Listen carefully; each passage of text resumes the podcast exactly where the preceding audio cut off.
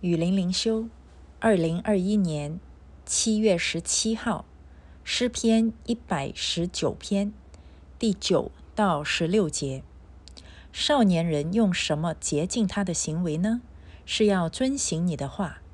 我一心寻求了你，求你不要叫我偏离你的命令。我将你的话藏在心里，免得我得罪你。耶和华啊，你是应当称颂的。求你将你的律例教训我，我用嘴唇传扬你口中的一切典章。我喜悦你的法度，如同喜悦一切的财物。我要默想你的训词，看重你的道路。我要在你的律例中自乐，我不忘记你的话。这个是延续昨天啊，我分享从第一到第八节。然后发现第九到十六节也是非常非常的美，所以呢不舍得不来分享。少年人用什么洁净他的行为呢？是要遵行你的话。呃，这里的少年人指的是多大的年纪呢？嗯，应该来说呢，在以色列人来说，二十岁就是啊结婚和出出征去打仗的年龄，所以。啊，我们现在成年是二十一岁啊，所以以色列人也差不多，呃，就是他们的年轻男子是在二十岁就要开始担起这个家庭和保护国家的责任了。所以少年人，你可以是大概在这个呃的前后，那么都能够算是少年人。少年人有什么呃特征呢？就是比较血气啊，冲动是吗？所以。那这个这番话对于啊我们已经是远远不在少年的人来说还有作用吗？当然有啊，因为如果少年人都都要遵行上帝的话，那如果我们是少年的时候，我们没有遵行上帝的话，那我们现在就是属灵的少年人，赶快。要遵行上帝的话啊！那如果我们在少年的时候已经遵行了上帝的话呢？那我们身身旁还有很多少年人要以我们为榜样，以我们为属灵的前辈，所以我们更加要遵行上帝的话。所以少年人他是这么的呃血气冲动的话，他要怎么样洁净他的行为？因为少年人很容易在行为上面行差踏错的。所以，如果少年人就能够遵行上帝的话，那他的行为就可以得以洁净，被上帝的话所约束。不然呢，少年人怎么样受到约束？如果是来自父母、来自社会的约束，这个约束不一定是正确的。比如说，父母约束少年人：“你好好读书，你就要好好读书，你什么都不要做，你就读书。”这样的约束其实也是不对的，因为少年人他除了读书以外，他除了学习以外，他应该要呃。他应该要担起很多其他的责任，他应该要有很多其他的学习，不只是读书考试，是吗？所以，如果他只受这个人间的约束的话，他一样是走歪的。他只不过是合乎父母的心意，他合乎老师的心意，合乎社会给他的心意，但是他依然不是洁净的，因为他不合神的心意。所以，作为少年人，他真正要遵行上帝的话，才能够洁净他的行为。所以，父母亲啊。我经常听到父母说：“哎呀，我的孩子从小有去教堂，有有祷告啊，可是呢，为什么到他长大以后，他的行为还是偏离了神呢？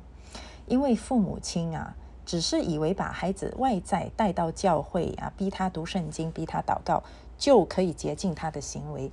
不是的，其实呢，少年人要父母亲要把少年人从小带到上帝的面前，要在恩典中让孩子与神。”建立关系啊，自己呢也要在孩子面前做出好的榜样，让孩子要让这个嗯孩子的心真的是被上帝改变，他这个一生的行为才能够得到洁净。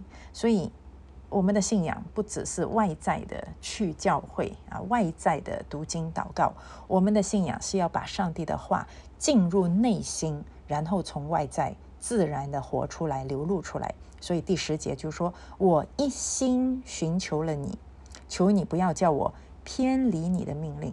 唯有我们内心真正的愿意寻求神，内心被神的话语所改变，我们才能够一生不偏离神的命令。所以箴言说，这个父父母要带领孩子走当行的道，使他到老也不偏离。这里就是求你不要叫我偏离你的命令，因为我们人呐很容易偏离的，就是说我们走偏了自己也不知道啊啊，有时候是出于自己的软弱啊、贪心啊，或者被别人误导啊，孩子也是啊，走偏了不知道。那要怎么样才能够一生都不偏离呢？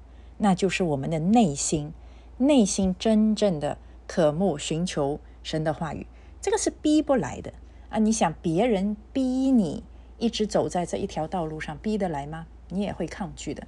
我们要逼孩子一生不偏离神的道，逼不来，逼不来的。那要怎么样？所以就是要让我们的心，我们的孩子的心，少年人的心都被。神的话语所改变啊，所以十一节说：“我要将你的话藏在心里，免得我得罪你。”这就像诗篇第一章说：“呃，我我们要昼夜思想神的话，这个人变变为有福啊！不得罪神的人，怎么可能不得罪神？我们罪人其实每时每刻都在得罪神，可是我们的内心昼夜都藏着神的话，昼夜都在思想，那么我们就不会得罪神了啊！所以。十二节说：“耶和华，你是应当称颂的，求你将你的律例教训我。”哇，他是多么的发自内心渴慕神的律例啊！而我们呢，其实整天是抗拒神的律例的。我们只想要神爱我们，我们整天就是就是在寻求爱。哎呀，我缺爱，神呐，你爱我吧，你爱我吧。其实神的爱就是从他的律例中展现出来的，因为神的律例是甘甜的，是美好的，它是保护我们，而不是让我们呃单单受约束，呃拿走我们的快乐。不是的，神的律例是保护我们，让我们在它里面可以享受珍惜乐。所以，我们是否真的是渴慕神的律例？你看，他说：“求你将你的律例教训我。”我们的祈求有没有这样子？还是求你把更多的福气给我？求你让我更健康？求你爱我，让我感受到你的爱啊！让你呃给我有好的生活，给我的孩子乖，呃给我的孩子读书聪明，给我的丈夫爱我，我的妻子听我的话。可是诗人说：“求你将你的律例教训我。”这个才是真正对神的渴慕，是吗？我用嘴唇传扬你口中一切的典章。如果我们的嘴唇一直都在讲神的典章、神的法法令啊，哇，那我们会成为世界上最不受欢迎的人。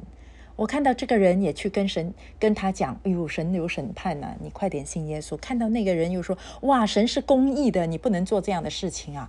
然后又跟那个邻居说，神是圣洁的啊，你千万不要不要做不好的事情。那你说，人家看到我们是不是远远看到我们就怕了我们？那我们用嘴唇传扬神一切的典章，其实我们照样可以跟人家说和睦的话，我们照样可以聊天，呃，甚至有点幽默感啊，我们照样可以闲话家常。可是我们口中所说出来的闲话家常，是出于一颗怎么样的心？我们这颗心是渴慕神的圣洁公义的，渴慕神的律例典章的，我们自然就会说出合神心意的话语。即使是在闲聊，我们就不会说出很贪婪的话，或者“哎呀，你叫你的丈夫多赚一点钱呐”，“哎呀，你的孩子这样不行啊，以后啊没有没有前途啊”，你你说出来的话，整个的价值观都是不合神心意的。为什么？因为这颗心首先没有被神改变。如果这颗心是一心寻求神的，你自自然然。即使在闲聊的时候，你都能够说出造就人的话语，合乎神心意的话啊！所以呢，希望我们的嘴唇是很自然的就能够传扬神的典章，合乎神典章的呃原则的话语，那是可以合神心意并且造就人的。所以呢。呃，在在十四节也是，我喜悦你的法度，如同喜悦一切的财物啊。其实我们太喜欢世上的好东西了，我们能不能够让我们的心更喜悦神的法度？如果我们的心是爱上帝的话，我们一定会爱他的法度的。因为上帝本身他为什么这么可爱？因为他圣洁公义，他的圣洁公义怎么样彰显出来？就是从他的法度彰显出来。他的法度在哪里？就是在圣经里面。我要默想你的训词，看重你的道路，一样啊，就跟前面的一样。我将你的话藏在心里，免得我得罪你啊。藏在心里做什么？就是昼夜思想，就是默想。我们要看重神的道路啊，不要神的道路其实也就是神的心意，神要我们走的路，我们是否重视？我要在你的律例中自乐，不忘记你的话。我我们是否真的能够发自内心的啊，不需要被逼的，自己就能够在神的律例中感到很快乐？这个是要操练的啊，可能我们现在觉得，嗯，不会，我还是在世间的享受中比较喜乐，比较自乐啊，嗯，要去追求神的圣洁、公义的法度，好像还是需要被逼。没关系，我们只要一直去寻求神的话语，我们一直在操练的过程当中，神给我们怎么样的要求，神就会给我们时间去操练，给我们力量去达到。所以他这里其实一直在重复，为什么？因为他知道，神知道我们是很软弱的所以神不断的重复，不断的提醒我们要发自内心的来爱我啊，要发自内心不要忘记我的话啊，要发自内心来寻求我的法度，那么你就能够在我的心意当中越来越喜乐。这个是真正的喜乐，是在世上找不到的啊，所以呢。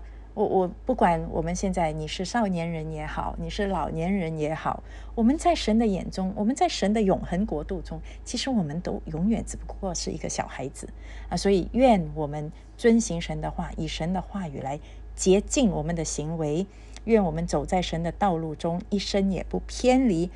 这样的人生一定是能够非常喜乐的人生。